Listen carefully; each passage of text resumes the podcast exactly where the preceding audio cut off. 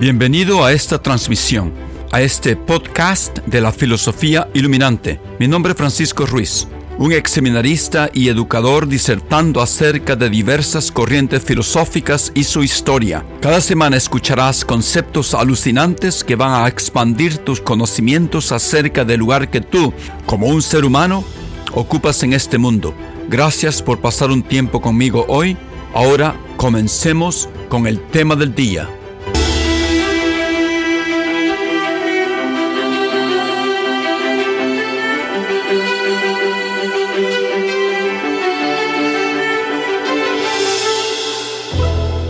Buenos días, buenas tardes, buenas noches para todos aquellos que me escuchan. Este es de nuevo con ustedes Francisco Ruiz, hablándoles desde Boston, Massachusetts. En los últimos episodios hemos tratado de explicar los principios, el cimiento sólido que nosotros estamos uh, construyendo para después desarrollar con mucha más amplitud lo que entendemos como el concepto del ser humano. En los últimos episodios hemos uh, hablado acerca de las diferentes maneras que los seres humanos usamos para adquirir nuevos conocimientos, sean estos verdaderos o no verdaderos. Estamos hablando en este momento en la opinión o de Platón, en la filosofía de Platón, cómo ve esta adquisición de conceptos verdaderos. Principalmente estamos tratando de entender ¿Cómo es que la correspondencia entre nuestras ideas abstractas dentro de nuestras mentes y la realidad concreta de los objetos y hechos afuera de nuestra mente sucede? Como mencionamos la vez pasada, las corrientes más citadas hasta el presente en resolver este problema son el realismo extremo de Platón y el realismo moderado de Aristóteles. Cuando decimos realismo aquí, estamos hablando que esas abstracciones mentales los universales, son entes reales existentes. El realismo moderado de Aristóteles, algunos lo llaman realismo inmanente, o sea, intrínseco a los objetos reales fuera de nuestra mente. Y se basa en el estudio de las cosas que existen o suceden en el mundo. De ahí nuestra mente se eleva al conocimiento de lo universal, de lo abstracto. Mientras por otro lado, su profesor, llamado Platón, Epistemología de Platón, sugiere que la adquisición de conocimientos verdaderos comienza con el conocimiento de esas formas, de esas ideas universales. Platón profesa que de allí, de lo alto, de ese mundo de las formas, de ese mundo espiritual, es donde nosotros descendemos al conocimiento de las cosas particulares que son solamente imitaciones existentes fuera de nuestra mente. Ok, me gustaría aclarar este punto un poco más. Aristóteles utiliza la inducción a partir de objetos individuales, de abajo para arriba. Como por ejemplo, cada cuervo individual que yo he observado ha sido negro, por lo tanto yo induzco que todos los cuervos son negros. Y también Aristóteles utiliza la, deducción a partir de un concepto general, de arriba para abajo, como por ejemplo, oh, todos los cuerpos son negros. Este cuerpo que está enfrente de mí, por lo tanto, tiene que ser negro. Por otra parte, Platón se basa solamente de arriba para abajo, solamente en la deducción, a partir de principios a priori, quiere decir antes, de esas formas o ideas universales de esas formas que son existentes antes que nosotros existiéramos o que la pensáramos. Esa es la teoría de las ideas o de las formas de Platón. Eh, me gustaría detenerme un poquito más. Ok, ¿qué ¿qué es lo que nos estamos preguntando? La pregunta que hemos estado tratando de contestar de diferente manera es cómo adquirimos conceptos verdaderos, nosotros los seres humanos cómo esos conceptos universales, esas ideas y formas de Platón, nos dan conocimiento verdadero. ¿Cómo podemos conocerlos? ¿Cómo podemos probar que son eternamente verdaderos? Esas son las preguntas claves. Pero cuando yo trato de contestar esas preguntas, usando el realismo extremo de Platón, me encuentro que me estoy topando cara a cara con su famosa teoría de las ideas o formas. Esa teoría se considera en el campo de la filosofía como su contribución filosófica más creativa e influyente hasta nuestros tiempos. Y es el tema central de toda su filosofía. No sé si se acuerda, pero cuando hablamos de la escalera del conocimiento, de la alegoría de la caverna, y eh, hemos saltado al mundo inteligible. Antes era el nivel inferior, había el segundo nivel que era el nivel de las creencias, pero ahora ya saltamos una línea divisoria y estamos en el mundo inteligible. Entonces, detengámonos aquí por un momentito, antes de seguir ascendiendo a lo más alto, porque todavía Platón tiene un nivel un poco más alto. Entonces, repasemos un poco aquí. Para Platón, conceptos como el concepto del círculo, por ejemplo, del triángulo, de la belleza, de la justicia, de lo bueno, de lo bello, así como los conceptos más mundanos que componen nuestro vocabulario cotidiano, como casa, amarillo, hombre, mujeres, tienen dos funciones cruciales. La primera de estas funciones es que los conceptos nos permiten conocer el mundo real de las cosas, así como los objetos de las matemáticas, las ciencias y la filosofía. La segunda función de estas grandes abstracciones, formas o ideas es que nos permiten evaluar y criticar todos esos objetos que nosotros vemos. Ok, entonces primero, ¿cómo es que nos permiten conocer el mundo real de las cosas? El punto de Platón es que cuando pensamos y nos comunicamos con los demás, necesitamos usar conceptos. Los conceptos son los medios por los cuales el universo se hace inteligible. Ok, Voy a tratar de aclarar un poco esto, lo más simple que pueda. Entonces, por ejemplo, si yo digo, aquí hay una mujer, yo estoy aplicando el concepto mujer. Aquí está un grano de café. Yo estoy aplicando el concepto café. Ok, esto es fácil de entender. aquí está fácil la cosa. Cada concepto, como mujer o café, se refiere a las cualidades que comparten un grupo de cosas particulares, individuales. El concepto de mujer, por ejemplo, lo comparten cada María que ustedes conocen, cada Ana, cada Elena en este mundo. Y el concepto de café lo comparten cada tipo de café, como en El Salvador, que existe el tipo Bourbon y el tipo Pacamara. Es solo porque todos sabemos a qué cualidades se refiere el concepto de mujer que podemos hablar de una mujer en particular. Podemos hablar de María como mujer o de Ana como mujer. Pero si no hubiera un conjunto objetivo universal e inmutable de cualidades que designa el concepto mujer, y si en cambio cada persona tuviera una opinión puramente personal acerca de las cualidades de las que se refiere el concepto mujer, la comunicación sería imposible. Nunca sabríamos qué quiso decir otra persona cuando usó la palabra mujer. Podría ser lo que alguien más llamaría un sapo, tal vez, qué sé yo. Ahora, definamos una idea o forma como Platón las define en sus escritos. No solamente en la República, sino también en otros, en el Simposio y también otros diálogos como Fedón y Timeo. Las formas o ideas son las definiciones eternas e inmutables, absolutamente verdaderas de los conceptos. La forma o idea del triángulo es el conjunto de todas aquellas cualidades que definen el concepto triángulo. Estas son también las cualidades comunes compartidas por toda clase de triángulos particulares, es decir, por todos los triángulos particulares que alguna vez han sido o serán construidos. No, como por ejemplo que la cualidad de que se suma que la suma de, sus ángulos internos es igual a 180 grados. Las cualidades objetivas, universales e inmutables que definen nuestros conceptos como la justicia o ese concepto que andamos buscando, el concepto de lo humano, son lo que Platón entiende como, eh, por forma o idea. Y a veces habla de las formas como esencias lo que significa que constituyen la esencia cualidades esenciales de cosas particulares.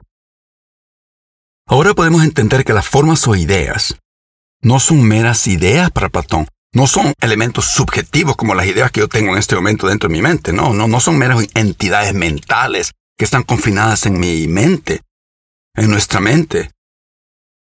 Por idea. Normalmente no, nos, nos referimos a cualquier cosa en particular que estamos pensando. Algo dentro de nuestra conciencia, algo privado dentro de nuestra mente. Pero los puntos de vista de Platón sobre las formas o las ideas van completamente en contra de este sesgo personal, que es en el nivel de la creencia, como Platón dice, que piensa que solo lo que es visible y tangible es real. La opinión de Platón es justo lo contrario de esto. Las formas no son meras ideas o entidades mentales dentro de nuestras cabecitas para Platón. De todos los componentes que componen la realidad, las formas o ideas de Platón tienen el mayor reclamo de realidad. Son las más reales. Las formas o ideas son entidades reales que existen independientemente de nuestras mentes. Son objetos eternos, inmutables e inteligibles en el mundo inteligible.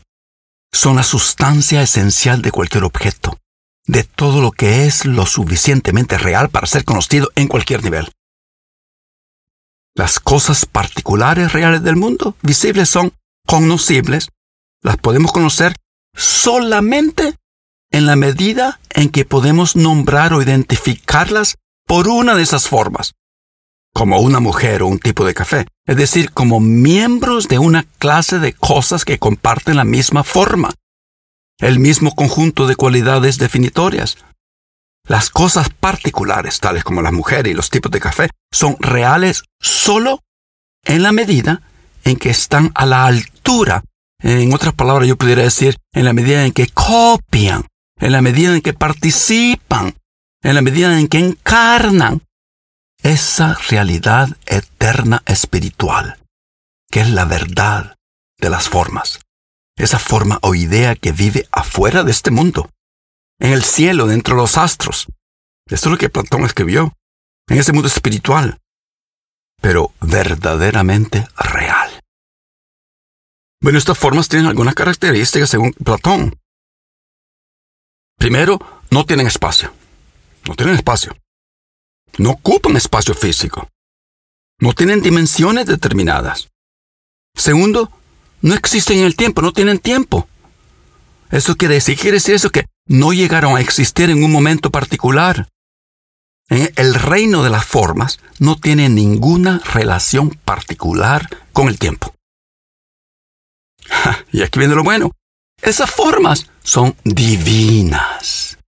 No son de este mundo. Y esa conexión con la divinidad es lo que hace que las formas sean perfectas. Carecen de defectos. Los defectos se encuentran dentro de los humanos. Los defectos se encuentran en el reino físico. Y por último, esas formas, esas ideas son inteligibles, pero no se pueden ver. No son perceptibles, son inteligibles. Eso eh, significa, que una persona que está contemplando el reino de las formas puede entender ese reino, pero en realidad no puede percibir las formas mismas. Los humanos nunca pueden crear formas en el reino físico, ni siquiera en sus propias mentes. Sin embargo, la gente puede comprender las ideas de las formas. Bueno, eso es lo importante, es lo que estamos tratando de hacer en una vida diaria es una parte importante de la comprensión del universo. Entonces, eh, la filosofía de Platón usa, utiliza una y otra vez la metáfora de la sombra y la sustancia, como hemos visto. Los objetos concretos, particulares, cambiantes, son la sombra. Las formas son la sustancia. Las formas son la esencia. Además, Platón especifica la relación sombra-sustancia de las cosas del mundo visible con las formas del mundo inteligible al referirse a los objetos concretos del mundo visible como copias imperfectas. Esos objetos que usted ve en la vida diaria son simulaciones de las formas de las que participan. Así es como las formas o ideas con letras mayúsculas hacen posible el verdadero conocimiento. No como ya hemos descubierto en mis explicaciones pasadas discutiendo la alegoría de la caverna, el verdadero conocimiento debe cumplir con dos requisitos. Bueno, estamos repitiendo aquí, pero es importante. El verdadero conocimiento debe ser inmutable, incambiante e incambiable. Y segundo, debe tratarse de lo que es real y concreto. Entonces, en la alegoría de la caverna descubrimos que el conocimiento basado en la percepción de los sentidos al nivel de la creencia no era inmutable, debido a su inseguridad, ni tampoco se trataba sobre lo real, ya que era conocimiento sobre el flujo, no sobre lo, no sobre lo permanente.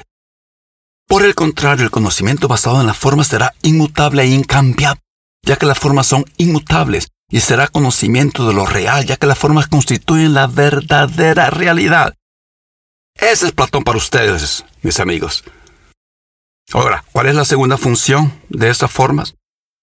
Es, es su función valorativa y crítica. Las formas puras y eternas establecen las cualidades objetivas universales e inmutables que definen nuestros conceptos. Del mismo modo, establecen estándares o ideales por los cuales evaluar el mundo de las cosas. En el mundo del flujo en que nosotros vivimos. E, e, ese mundo del flujo siempre está en un estado de cambio. Algunas veces cobran existencia algunos objetos, otras veces desaparecen. Algunas veces las cualidades de una forma se copian de una manera muy imperfecta en este mundo, cambiante. No como, por ejemplo, una manzana o un mango con todos esos gusanos adentro. De manera similar, ninguna línea, si ustedes se acuerdan en geometría, una línea real que podamos dibujar en el pizarrón, cumplirá con el estándar de la forma llamada igualdad. Hay una forma que se llama igualdad. Pero no hay dos líneas yo puedo mandar a 30 estudiantes que me hagan una línea recta en el pizarrón. Lo más recta que pueden con usando reglas, lo que sea. Pero no hay dos líneas en el mundo visible que sean perfectamente iguales. Porque esa forma, ese concepto de igualdad, solo es permanente espiritualmente allá arriba en el cielo. Nada en el mundo visible es, es nunca perfecto. Solo las formas puras, inteligibles e inmutables que establecen las cualidades que definen los conceptos específicos son perfectas. Como el, concepto del ser humano, de lo humano, como el concepto de justicia, como el concepto de círculo. Ok, no quiero extenderme mucho aquí, pero menciono de paso que Platón, para su uso más llamativo, más contundente hasta nuestros tiempos, de la función valorativa o normativa de las formas con respecto a las formas éticas y políticas son el concepto de bien y el concepto de justicia. Mientras que para la mayoría de nosotros, como para los sofistas, esos filósofos contemporáneos de Platón, y atacados vehementemente por Platón porque arguían que el concepto de justicia era relativo. Para Platón, en su teoría de las formas, la forma o la idea de justicia es, como todas las formas, inmutable y eterna. espero que estén oyendo algunos políticos de México y El Salvador eh, mi podcast. La justicia es inmutable y eterna. De acuerdo con Platón. Ok, y ahora volvamos un poco a la escalera del conocimiento. Al tercer nivel de conocimiento que es, como ya hemos visto, el nivel de comprensión racional o intelecto.